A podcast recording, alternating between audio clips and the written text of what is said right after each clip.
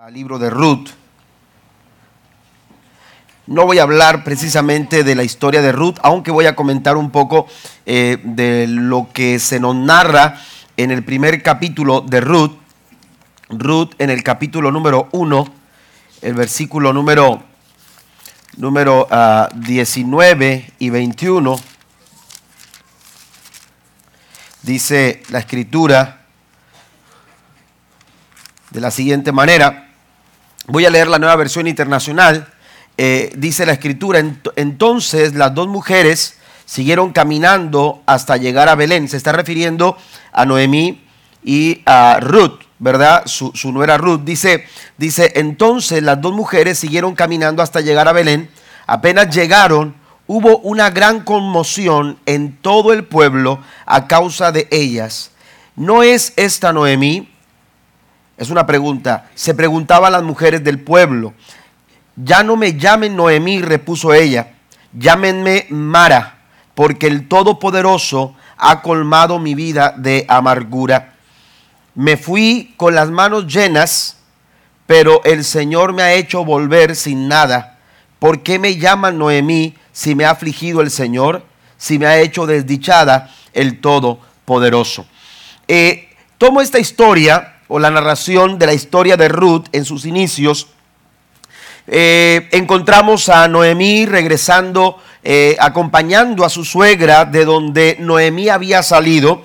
Ella regresó a Belén, dice la escritura, según lo que eh, leíamos en el verso 19, que estaban llegando a Belén cuando fueron encontradas por algunas personas y cuando las personas que eh, conocían a, Noemí la reconocieron, eh, la llamaron por su nombre.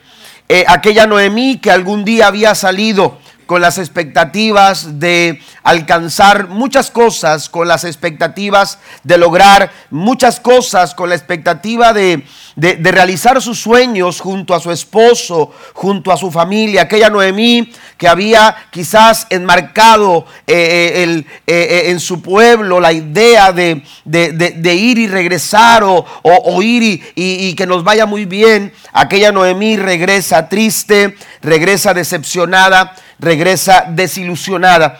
Y la Biblia nos dice que cuando eh, a ella la nombraron por su nombre, rápido Noemí, les dijo, ya no me llamen Noemí, ya no soy aquella mujer con sueños, con expectativas altas, ya no soy aquella mujer eh, eh, que salió de, aquel, de, este lugar, de este mismo lugar, con aquellas expectativas. Hoy regreso con amargura, hoy regreso con manos vacías. Ella misma dice, salí de este lugar con manos llenas, pero ahora, ahora el Señor me ha hecho volver sin nada. Si ustedes eh, eh, notan, hermanos, el corazón de Noemí estaba muy afligido y estaba muy decepcionado. Encontramos a una mujer desilusionada. Y yo quiero hablar en esta, en esta tarde precisamente acerca de la desilusión.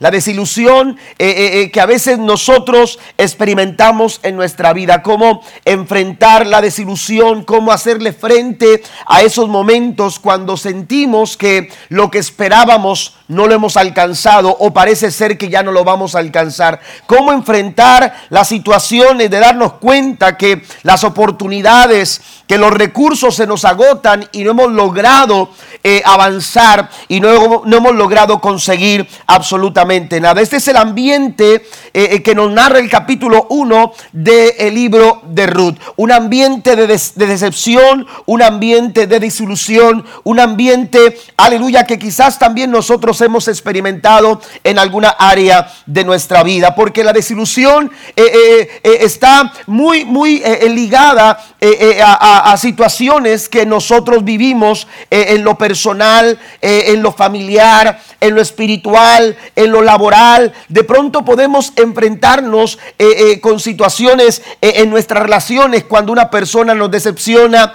cuando un familiar nos desilusiona, de pronto una situación de trabajo, aleluya, nos hace sentir decepcionados y desilusionados. Y, en esos momentos nosotros tenemos que saber de qué forma poder reaccionar. La Biblia nos enseña mucho muchos casos como estos y, voy a mencionarlos más adelante, pero quiero que vayamos a la eh, definición de la palabra desilusión. Eh, en el diccionario, la palabra desilusión dice es una impresión negativa, es una impresión negativa que se experimenta o que experimenta alguien al comprobar que la realidad de algo no responde a la esperanza o a la ilusión puesta en ello. También eh, eh, tiene que ver con el desencanto, tiene que ver con el desengaño. De pronto nos desencantamos de una situación que se nos pintó de una manera tan, eh, eh, tan bonita, ¿verdad? Eh, con, muchas, con muchos ideales, con muchas expectativas. Vemos hacia, hacia, hacia algo que se nos presentó. Y cuando todo aquello se viene abajo, esto puede causar un desencanto, un desengaño o una desilusión. También es una carencia o pérdida de las ilusiones. Es un sentimiento que se produce al no cumplir con las expectativas. Nosotros tenemos que eh, saber enfrentar este tipo de situaciones. Por ejemplo, en la Biblia usted se va a encontrar eh, en el libro de Job, en el capítulo número 30, Dice la escritura en el verso número 26, solamente para, para comentar algunos casos en la Biblia donde se nos puede señalar este tipo de sentimiento de desilusión. Dice Job en el capítulo 30, versículo número 26, dice, entonces busqué el bien, pero en su lugar vino el mal. Esperaba la luz, pero cayó la oscuridad. También nos encontramos en el libro de lamentaciones. Vaya conmigo si está en su Biblia. En el libro de lamentaciones, en el capítulo número 4. Capítulo número 4 de lamentaciones. Versículo número 17. Dice la escritura, Hablando Jeremías en sus lamentaciones, verso 17 dice, en vano esperamos que nuestros aliados vinieran a salvarnos, pero buscamos socorro en naciones que no podían ayudarnos. Otra versión dice que la ayuda que se nos dio fue inútil. Amén. La ayuda que se nos dio no sirvió para nada. Esto también enmarca, hermanos, la situación de decepción. Y vamos a Jeremías en el capítulo número 8, versículo número 15. También aquí nos encontramos un versículo que señala lo siguiente, esperábamos paz, pero la paz no llegó. Esperábamos tiempos de sanidad, pero solo encontramos terror. Y podemos en la Biblia encontrar a personajes que sufrieron momentos también de desilusión. Por ejemplo, el caso de Elías, amén, se sintió desilusionado, se sintió decepcionado. Usted lee en el capítulo 19, en los versículos 4 eh, en adelante, cuando Elías está huyendo, la Biblia dice que él clamó al Señor y le dijo, basta ya Jehová, quítame la vida yo no soy mejor que mis padres. Entonces él se sentía desilusionado de sí mismo. David también pasó por momentos de desilusión. José con todos los sueños, con todas aquellas, eh, eh, con toda eh, aquella, pudiéramos decir, maleta de ilusiones con las que, con las que él crecía pensando en que todo, todos aquellos sueños que soñaba se iban a cumplir en algún momento en su vida. Pero cuando, cuando todo cambió cuando, cuando fue arrancado de su casa.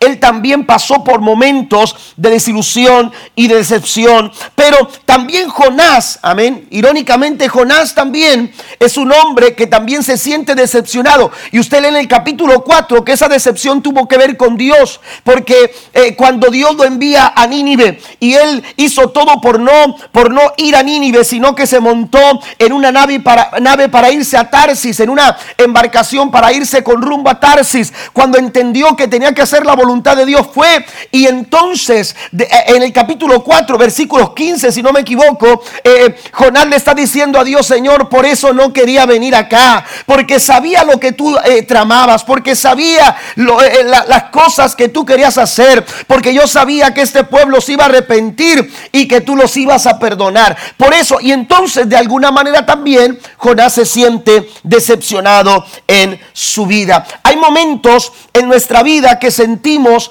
eh, eh, este tipo de sentimientos. También nos desilusionamos, nos desilusiona alguna noticia, nos desilusiona alguna persona que es, cercana a nosotros. Y, y entonces eh, el enemigo toma esa desilusión. Y esto, este es el peligro. Y por eso es importante saber de qué manera nosotros vamos a enfrentar este tipo de situaciones en, nuestra vida. El enemigo toma esas decepciones y esas desilusiones en nuestra vida, aleluya, para hacer su obra y para eh, eh, orientar nuestros corazones hacia lo malo. Esta semana yo encontré a una persona muy decepcionada, amén, y muy desilusionada. Y, creo que eso me hizo eh, sentir, hermano, la necesidad de compartir en esta noche este mensaje. Yo quiero decirles cuatro verdades que usted necesita asumir, guardar en su corazón ante la desilusión, para poder enfrentar la desilusión. Primero, la primera verdad que quiero mencionar, cuando usted se siente decepcionado o desilusionado, lo primero que tiene que entender es que este tipo de situaciones son parte de la vida. Amén. Son parte de la vida. Tengamos cuidado cuando permitimos que esas personas o eso que alguien causó en nuestra vida, esa decepción o esa desilusión eh, eh, que alguien causó en nuestra vida, que, le demos lugar para que avance a algo mayor. Amén. De la desilusión puede, puede, podemos pasar a la depresión. De la desilusión podemos pasar, hermanos, eh, a, una angustia terrible, a, una, a, un este, a un fondo, aleluya, terrible eh, eh, continuamente batallando por una circunstancia que cada vez se hace más pesada y más difícil de llevar o de sobrellevar. Por eso es importante que nosotros entendamos que, que, todos nos decepcionamos, todos nos desilusionamos, de alguna manera todos hemos pasado y en diferentes etapas de nuestra vida. Amén. Eh, cuando éramos niños, amén, de pronto en un, en un juego nos decepcionamos, nos desilusionamos de los compañeros de equipo porque no, no daban el mismo esfuerzo que, que estábamos dando nosotros. Y entonces tú por más que corrías porque querías ganar el partido, te diste cuenta que tus compañeros no estaban dando lo mismo y entonces te decepcionaste de los con los que estaba jugando. Y a lo mejor ustedes dijeron en algún momento, para la otra no juego con ellos. ¿Eh? Para la otra me pongo, me, voy con otro equipo. Amén. Pero todos en algún momento hemos sufrido en diferentes etapas de nuestra vida desilusiones. Amén. Eh, eh, eh, avanzamos en la vida y las desilusiones van, van quizás creciendo. Amén. en cuanto a responsabilidad, en cuanto a peso, en cuanto a situación, van creciendo. Nosotros tuvimos una experiencia cuando estábamos para, para, movernos para acá, para Edinburgh, vendíamos la casa de Weslaco y cuando la estábamos vendiendo, eh, este, ah, las personas que, nos compraban la casa nos dijeron, queremos comprarla con todo y, y muebles. Eh, la quisiéramos amueblada, pero nosotros fuimos juntando los muebles pensando en que cuando nos moviéramos eh, nos íbamos a llevar todo. Amén. Eh, y entonces poco a poco fuimos amueblando la casa, comenzamos la obra acá, tuvimos que movernos para acá y buscar un lugar donde ubicarnos más cerca de la iglesia. Y bueno, y tuvimos que hacer todo eso, pero decidimos que los muebles no nos íbamos a traer para acá, para la nueva casa, así no batallamos, ya tenemos muebles y solamente la construcción de la nueva casa. Oiga, cuando se vende la casa, los muebles los ponemos en una en un storage, ¿verdad? Eh, eh, donde, donde eh, para que para guardarlos ahí mientras hacíamos la casa. De repente, hermanos, vamos al storage una, una, una tarde, no recuerdo una tarde o algo y, y vamos y cuando cuando llegamos y yo voy con la llave para abrir, me doy cuenta que el candado que estaba ahí no era el mío. Y entonces dije, ¿cómo es eso? No es el candado, no, no, es el candado de nosotros. Y entonces hablamos a, las personas de ahí y, empezaron a darse cuenta que varios stores tenían lo mismo. Entonces cuando rompen el candado, eh, como decimos por allá, voilà. ¿verdad? Que abren el, el, el hermanos, y, y, lo único que estaba ahí eran mis cajas de libros. Era todo, amén. Ni las Biblias se llevaron, siquiera se las habían llevado para que las leyera. Amén. Se habían llevado todo, 38 storage. Amén. Si habían, habían, habían estado, hermanos, y pues no se habían dado cuenta. Amén. Y eso fue un golpe, hermanos, eh, eh, eh, fuerte para nosotros, emocionalmente. Cuando, no sé si usted le ha pasado, pero cuando te roban te sientes como abusado. sientes que, te abusaron, que, te maltrataron, te sientes golpeado. Amén. Y, de repente nos sentíamos así, pero bueno, ¿qué vamos a hacer ahora? Ya estamos para terminar la casa, ¿qué vamos ahora? No tenemos muebles, pero supimos enfrentar la situación y nos dimos cuenta que Dios tenía algo mejor para nosotros. Amén. Porque cuando Dios, hermanos, está en el asunto, la Biblia dice que a los que aman a Dios, todas las cosas ayudan para nuestro bien. No amamos las cosas materiales, amén, pero eh, decidimos aceptar la situación y, seguir hacia adelante. ¿Por qué? Porque son parte de las circunstancias y de las situaciones. Mire lo que decía el salmista en el Salmo 27, versículo 6 y versículo número, número 7. La Biblia dice, porque Él me esconderá en su tabernáculo en el día del mal David entendía que aun cuando servía a Dios, aun cuando vivía una vida agradable delante de los ojos de Dios, él sabía que el día malo eh, podía llegar en cualquier momento. Él sabía que el día difícil, el día complicado, ese momento de adversidad en nuestra vida nos alcanza a todos. Y entonces David decía, pero yo estoy seguro de algo, porque aquí no hay nada seguro. Amén. Eh, los, muebles, eh, las cosas materiales, las cosas de este mundo, hermano cambian. Eh, no hay nada seguro en este mundo. Lo único seguro que tenía David es que él se podía esconder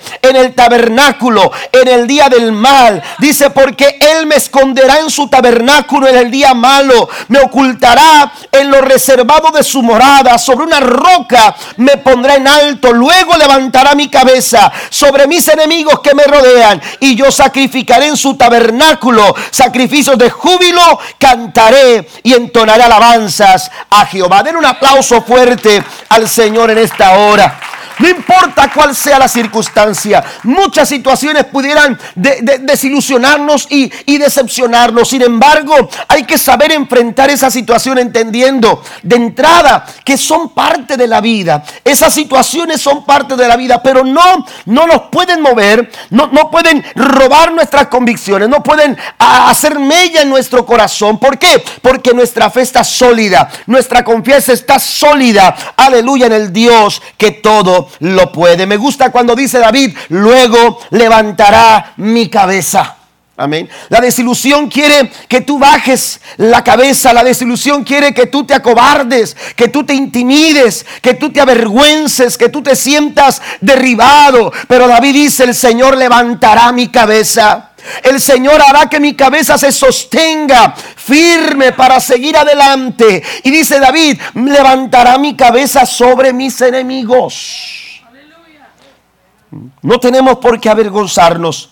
Tenemos la seguridad que Dios, que Dios nos da. Segundo, también tenemos que darnos cuenta que Dios está al tanto de todas las circunstancias de nuestra vida. Dios está al tanto de cada circunstancia, de todo lo que nos acontece. Dios está al tanto. Amén. Dios está al tanto de todo lo que tiene que ver contigo y lo que tiene que ver conmigo. A Dios nada lo toma desprevenido. Él sabe por lo que nosotros vamos a pasar. Mucho antes de que nosotros lo vivamos, mucho antes de que nosotros lo atravesemos, Dios ya lo sabe, Dios ya lo conoce. Amén. A Él no le toma nada por, por desprevenido. Dios está al tanto de cada circunstancia. Primera Corintios capítulo 10, versículo 13, dice, ustedes no han pasado por ninguna tentación que otros no hayan tenido. Y pueden confiar en Dios, dice la traducción lenguaje actual, pues Él no va a permitir que sufran más tentaciones de las que ustedes puedan soportar. Y el verso sigue diciendo, además, cuando vengan las tentaciones, Dios mismo les mostrará cómo vencerlas y así podrán resistir. Amén. Fíjese bien, Dios está al tanto de todo. Dios está al tanto de cada circunstancia que viene para nosotros. Amén. Y en primero dice, y primero dice, dice el apóstol Pablo a los Corintios, Él no va a permitir, amén, que tú recibas una carga, una prueba, una tentación más fuerte de la que tú no puedas llevar. Amén.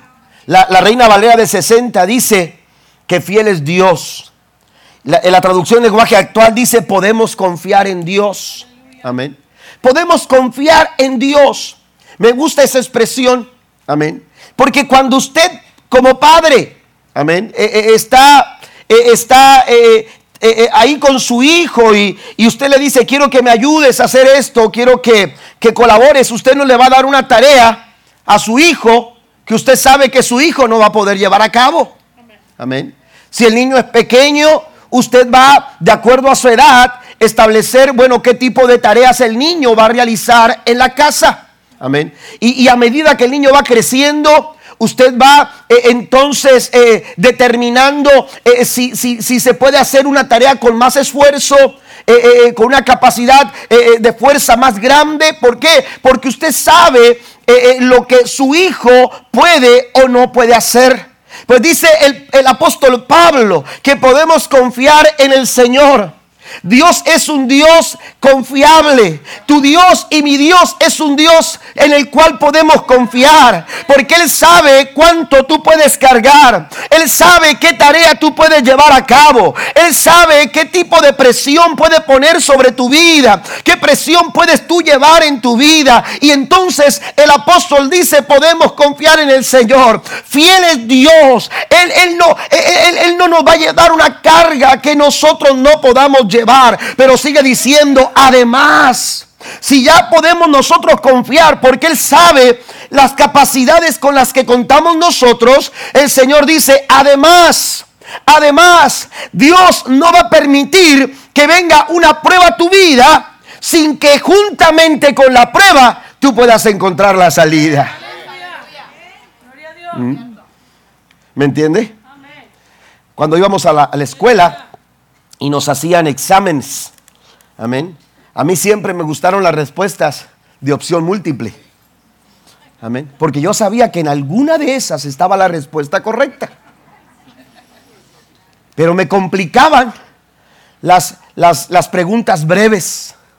Amén. Esas, esas preguntas breves. Bueno, ahora los exámenes son diferentes en la escuela, ¿verdad? Pero en aquel tiempo te ponían opción múltiple, te ponían lagunas, te ponían este, eh, contestaciones breves, paréntesis, y tenías que unir un número con otro. Oiga, y, todo eso, pero a mí me encantaban las de opción múltiple, porque ya después de que batallabas un poco en encontrar y que sí, que no, ya la última opción era de Tim Marín de Dopingüe, ¿verdad?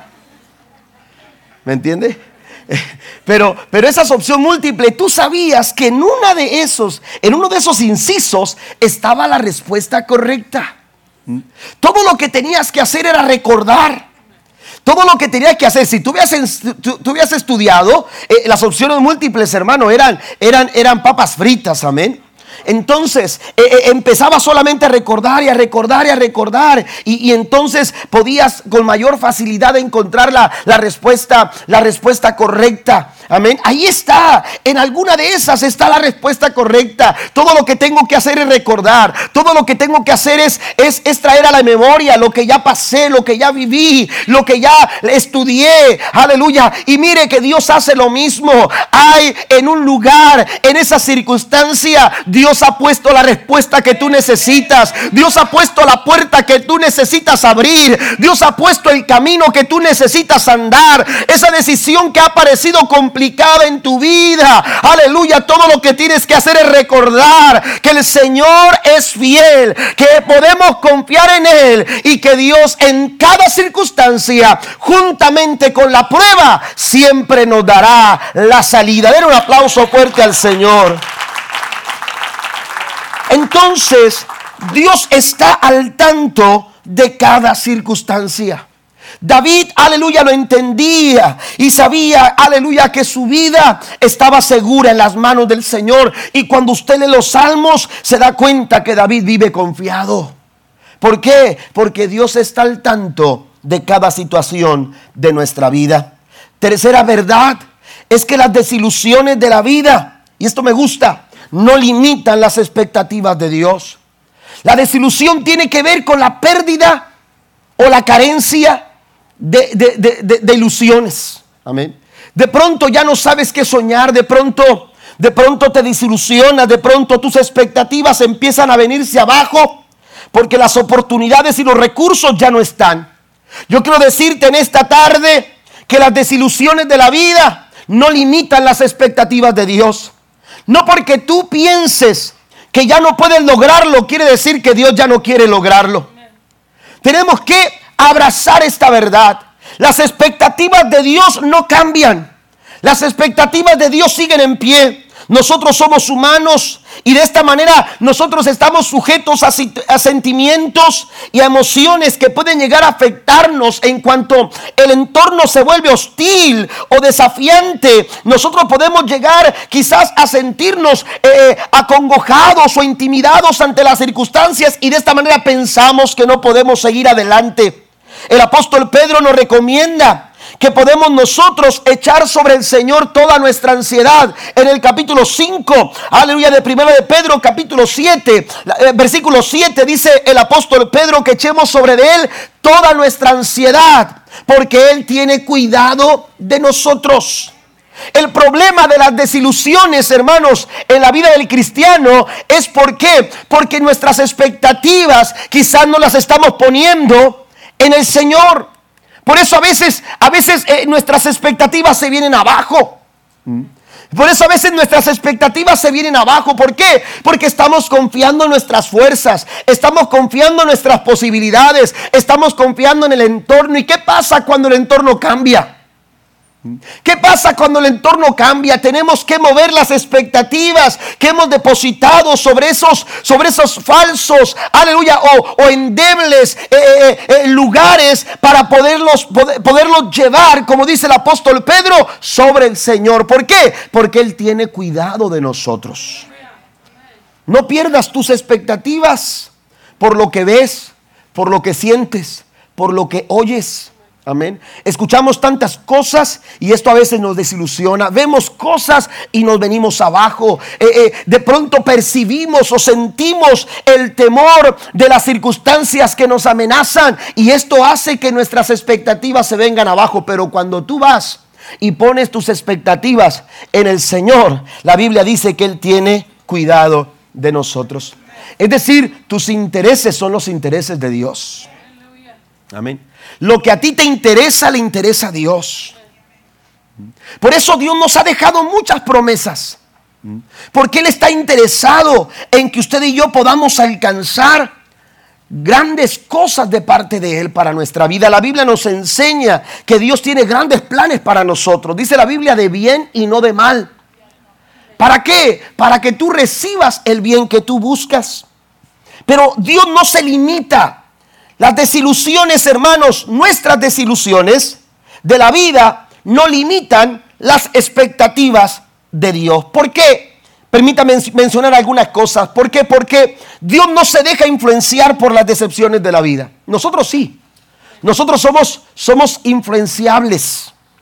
Con facilidad, hermanos, somos influenciados. ¿Saben? Cuando Jesús eh, está, eh, eh, está alimentando a los cinco mil, la gente empezó a, sentir un, este, eh, una euforia y empezaron a gritar y a decir, este es el rey que necesitábamos, eh, esto es lo que queremos. Y empezaron a gritar y a gritar y a gritar eh, de alegría porque se sentían victoriosos y sentían que Jesús iba a ser su, su líder que ellos estaban buscando. ¿Sabe qué lo que hizo Jesús? Jesús le dijo a sus discípulos, váyanse al barco y empiecen a navegar. Amén. Mientras yo despido a esta multitud. ¿Sabe por qué lo hizo Cristo? Porque quería que los discípulos no se contagiaran de la euforia de esta gente.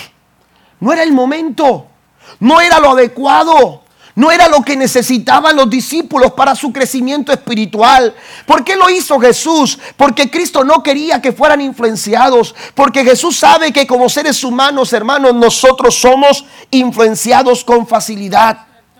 Pero Dios no. Dios no se influencia por las circunstancias, por cómo se ven las cosas. Dios, aleluya, no se deja influenciar. Aleluya, los planes de Dios no cambian o difieren de acuerdo a las situaciones que se presentan en la vida. Amén. Usted dice, bueno, e, este plan no se llevó a cabo, pero tengo un plan B. Dios no tiene plan B. Amén. Dios no tiene un segundo plan. Dios tiene un plan y lo va a ejecutar de acuerdo a su voluntad y de acuerdo a su propósito. Tus circunstancias tus situaciones no influencian el corazón de Dios ni el pensamiento de Dios. No, no, no, no causan cambios en la forma en que Dios va a actuar, en la forma en que Dios quiere hacer su trabajo en nuestras vidas. Y tenemos nosotros que entenderlo. Nuestras decisiones cambian, las decisiones de Dios no cambian. Nuestra forma de ver las cosas cambian. Eh, la forma de ver las cosas, Dios, hermano, no se deja intimidar por nada de eso. Dios va a seguir su plan a la perfección porque Él no es influenciable como nosotros. ¿Se acuerda cuando Pedro eh, eh, estaba, cuando Pedro y los discípulos, en otra ocasión, Jesús les dijo a sus discípulos, es tiempo de pasar al otro lado. Usted lo puede leer, aleluya, en, Marcos capítulo 4, versículo 35. La Biblia dice que Cristo tomó a sus discípulos y les dijo, pasemos al otro lado. Y en el verso 37, cuando ya estaban navegando, la Biblia dice que se levantó una tempestad de tal forma que se levantaron las olas para golpear la barca y, parecía que esa barca se hundía. Y parecía, hermanos, que, que las olas eh, eh, estaban haciendo, eh, estaban, estaban provocando terrible situación en, el, en la navegación, en, en, la dirección a la, que ellos, a la que ellos se dirigían. Y entonces, cuando se vieron golpeados por la situación, la Biblia dice que empezaron a gritar y a decir, Señor, levántate, porque el verso 38 dice que Cristo estaba durmiendo mientras navegaba. Y entonces empezaron a gritar, maestro, levántate, que no tienes cuidado de nosotros que perecemos. Y entonces Jesús se levantó, habló al mar y a los vientos y todo aquello, hermano, se entró en calma. Jesús les dijo, ¿por qué están amedrentados? ¿Por qué no tienen fe? Amén. Fíjese cómo, cómo nosotros podemos cambiar la percepción de las cosas con tanta facilidad. En ese momento los discípulos quizás llegaron a pensar, no vamos a llegar a donde vamos, aquí nos vamos a quedar. La barca se va a hundir. Amén. Pero Jesús, con toda confianza, porque Él no se influencia por las circunstancias. Si hay situaciones que se han levantado en tu contra, tú puedes estar seguro de que si Cristo va en tu barco, Él se levantará y Él va a traer calma donde hay tormenta en el nombre de Jesús. Pero hay que confiar, hay que tener la seguridad. Dios no se deja influenciar por las decepciones que la vida, que la vida nos presenta. Aunque usted y yo no sabemos cuál sea, que qué suceda el día de mañana. Nosotros no estamos seguros del día de mañana. Por eso tenemos que vivir el hoy bajo la cobertura de Dios, bajo la guianza del Espíritu Santo, sostenidos en las promesas del Señor tomando las decisiones acertadas que Dios a través de su palabra nos enseña a hacerlo, para poder nosotros asegurar nuestra vida. Pero del futuro, hermanos, usted y yo no sabemos absolutamente nada, pero Dios sí lo conoce. Dios sí lo sabe.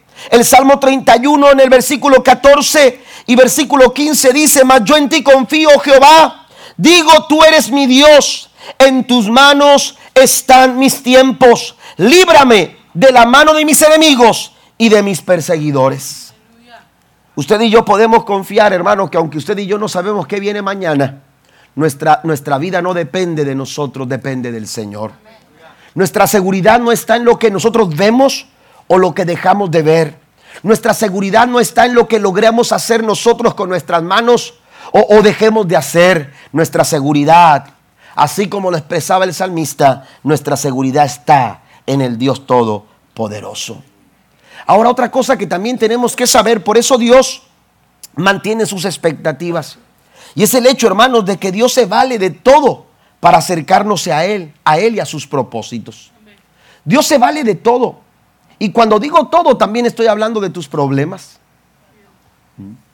Dios a veces permite que las decepciones y las desilusiones lleguen a nuestra vida porque son parte de su plan. Son parte del propósito de Dios. Y Dios sabe, hermanos, que nos van a catapultar a algo mayor. Nos van a impulsar a algo mayor de parte del Señor. Nos van a enseñar cuál es el camino correcto. Nosotros hemos aprendido a, confiar en el Señor de tal forma que cuando una puerta se nos cierra, no discutimos, no batallamos, no golpeamos la puerta para que se nos abra. Entendemos que esa puerta no es la puerta que Dios quiere que pasemos. Porque a los que aman a Dios todo ayuda para bien. Aún esas puertas de decepción que se, que, se cierran, esas, esas puertas de desilusión, hermanos, en tu vida, Dios las puede usar para nuestro bien. Dios las puede usar para encauzarnos hacia la dirección correcta hacia, hacia donde Él quiere que nosotros vayamos, hacia donde el Señor quiere que nosotros, hermanos, lleguemos. De otra manera quizás no vamos a llegar.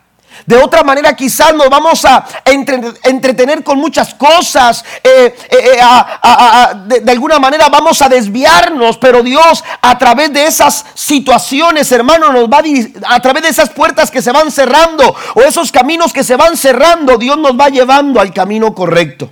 Nos va llevando a la dirección correcta. Nos va llevando hacia donde Él quiere que nosotros vayamos.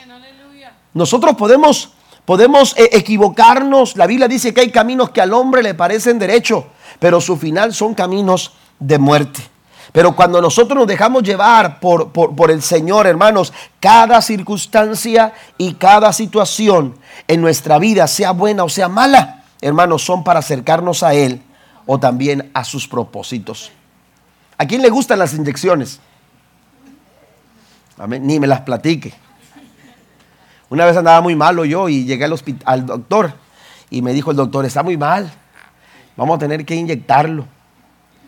Y, este, y me dijo, ahorita vengo y, y, este, y cuando se, cuando, no sé, todavía no se iba cuando me dijo, me dijo, vamos a poner inyección y este, para que, para que se alivie rápido, me dijo así. Y le dije, doctor, no traigo prisa. Que no se preocupe, espérese, si es por rápido, no se preocupe, yo no traigo prisa. Amén. No, ando las carreras. Amén. Yo prefería unas pastillas, un jarabito, ¿verdad? No, dijo el doctor, usted no sale de este lugar sin, inyectarlo. Oiga, que viene la enfermera y que me inyecte. Amén. Pero las inyecciones, hermanos, eh, no a muchos nos gustan, sobre todo a los varones. Amén sobre todo los varones, a veces somos los más, este, los que más miedo le tenemos a las inyecciones. Amén. Pero, pero sabe que las inyecciones, hermanos, son parte de una, eh, de, un tratamiento que nos puede facilitar nuestra recuperación de una manera más rápida. Amén.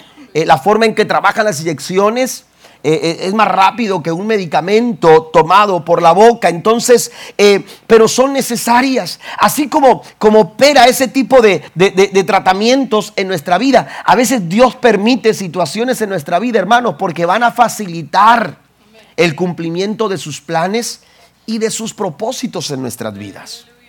Vamos al caso de José. Amén. José estaba en casa de su padre soñando una cantidad de sueños, hermanos, en su vida. Él se sentía, hermanos, eh, eh, en el lugar más alto porque sus sueños lo llevaban hasta arriba. Sin embargo, cuando venía la realidad, él seguía estando en casa siendo uno de los menores de la casa de su padre, amado por su padre. Sin embargo, eh, él seguía en el mismo lugar. Amén. Él seguía en el mismo lugar. José, aleluya, tenía muchos sueños, pero mire, a veces podemos pasarnos la vida soñando y sin realizar absolutamente nada. Sin lograr absolutamente nada. Soñar, escuche esto, soñar, hermanos, no, no, no es suficiente. Soñar no es suficiente. Qué bueno que usted tenga sueños, pero hay que hacer algo para llegar a esos sueños. Hay que llegar a algo para realizar esos sueños. Y llegó el momento en que José tuvo, hermanos, que eh, eh, salir de su casa, quizás no de la forma o de la manera. Él soñaba con llegar a lo más alto, sin embargo, nunca se imaginó cómo sería. ¿Cuál sería la manera, cuál sería el camino de poder llegar, hermanos, a ser el segundo hombre más poderoso del mundo conocido de aquel tiempo? Del tiempo, hermanos, de los, eh, eh, del imperio egipcio. Cuando hubo, aleluya, un momento difícil en su vida, eh, eh, fue llevado por sus hermanos, hermanos, casi para matarlo. Reflexionando, ellos dijeron, bueno, vamos a sacar un provecho y vamos a venderlo. Fue vendido eh, por sus hermanos como un esclavo, llegó a Egipto como un esclavo, estuvo sirviendo en una casa como un esclavo, fue acusado injustamente como un esclavo, fue tratado en la cárcel como un esclavo y estando en la cárcel, hermano, él pudo haberse decepcionado y desilusionado de todo. Sin embargo, todo era parte de un plan y de un propósito.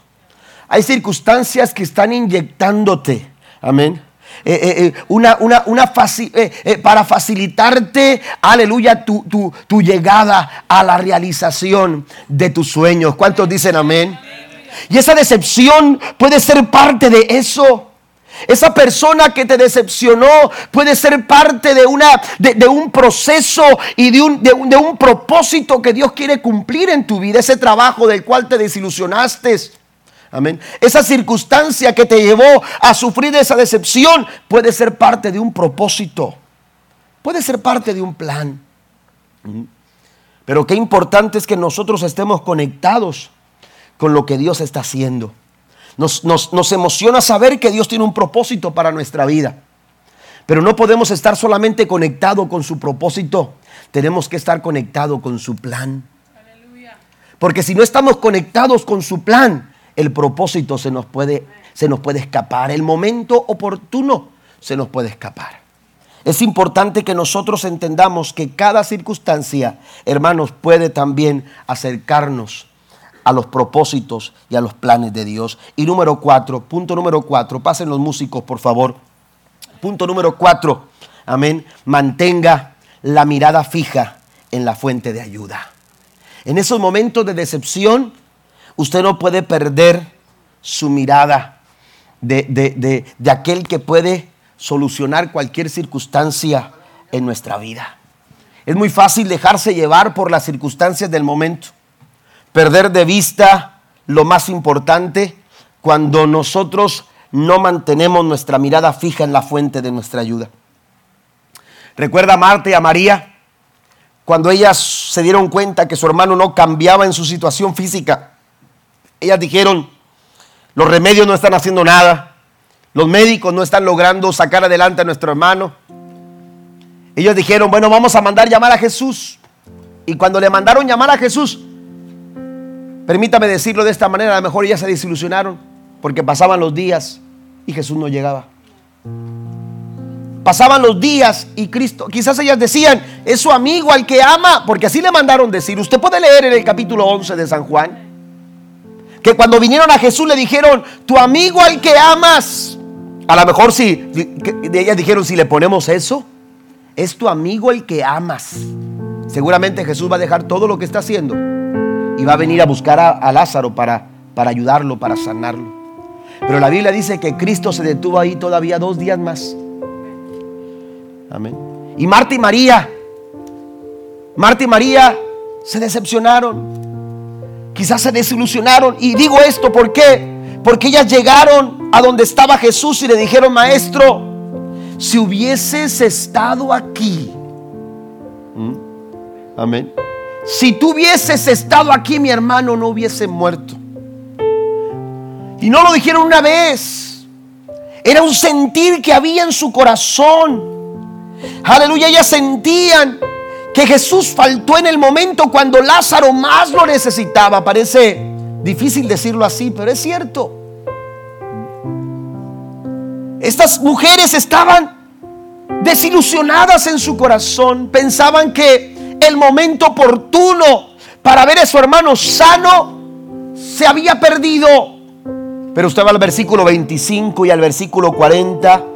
Jesús le dice en el verso 25, yo soy la resurrección y la vida. El que cree en mí vivirá aunque esté muerto.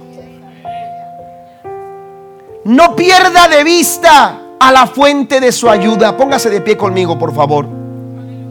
No pierda de vista aquel que puede solucionar esa situación complicada en su vida por la decepción, por la desilusión. Mire, porque escucho a veces a personas eh, eh, decir, ¿por qué Dios permitió esto en mi vida? ¿Por qué Dios? Y esas cosas, hermanos, son, son parte de nuestra realidad. Pero no permita que sus ojos sean desviados de aquel que puede darte la solución que tú necesitas. Le dijeron, Señor, si hubieses estado aquí, mi hermano no hubiese muerto. Jesús les dijo con el verso 25, ¿y qué si está muerto? ¿Y qué si está muerto? No sabes que aquel que cree en mí, aquel que cree en mí, aun cuando está muerto, vivirá. Y en el verso 40, ellas volvieron a insistir y la Biblia dice que Cristo le respondió, no te dije que si crees, verás la gloria de Dios. Todo lo que tienes que hacer es mantener tu fe.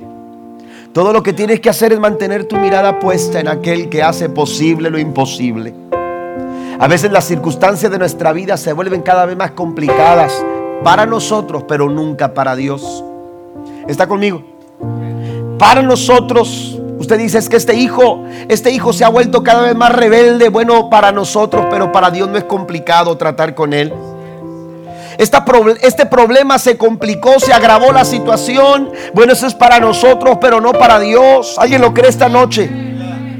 No permitas que la desilusión te haga desviar tu mirada de la fuente de ayuda, de tu socorro, del Todopoderoso, de Jesús.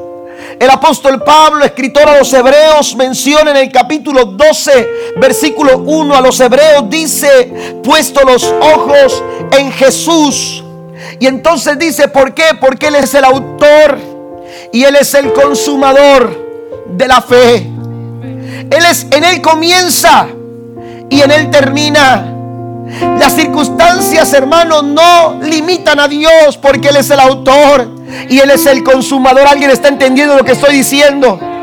En Él comienza y en Él termina. Él es la inspiración. Aleluya. Sus pensamientos son más grandes que nuestros pensamientos. Por eso decía el salmista en el Salmo 34, versículo 5.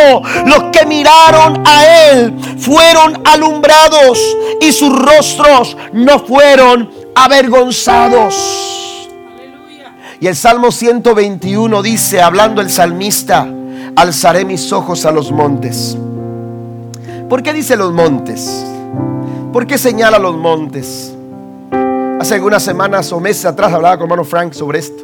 En los montes, hermanos, eran vistos de una manera, de una manera este, eh, muy... Eh, la, la gente tenía los montes como en un lugar muy alto, como algo muy sorprendente, como algo muy impresionante. Y había lugares, montes, que estaban destinados por algunas por algunos pueblos como montes de adoración a sus dioses. Amén. Y, adoraban a veces en esos lugares pensando que en esos lugares había algo diferente, algo especial, algo sobrenatural pasaba en los montes. Pues David dice, alzaré mis ojos a los montes los montes, ¿qué pueden hacer? Los montes son simplemente eso, un lugar más. Pero dice, ¿de dónde vendrá mi socorro? Esa es una pregunta. ¿Alzaré mis ojos a los montes? Y entonces dice, ¿de dónde vendrá mi socorro? Y entonces responde, mi socorro no viene de los montes. Mi ayuda no viene de los montes. Mi socorro viene de Jehová. Porque Él hizo los cielos y la tierra. Alguien alaba a Dios en esta noche. El socorro que tú necesitas está en Jesús. La ayuda que tú necesitas está en el Dios que hizo los cielos y la tierra. Y en esta noche está en este lugar. ¿Alguien lo cree en esta hora? No te detengas, sigue creyendo, sigue mirando. Hay que seguir viendo, aleluya, que nuestra ayuda y nuestro socorro viene de nuestro Dios Todopoderoso.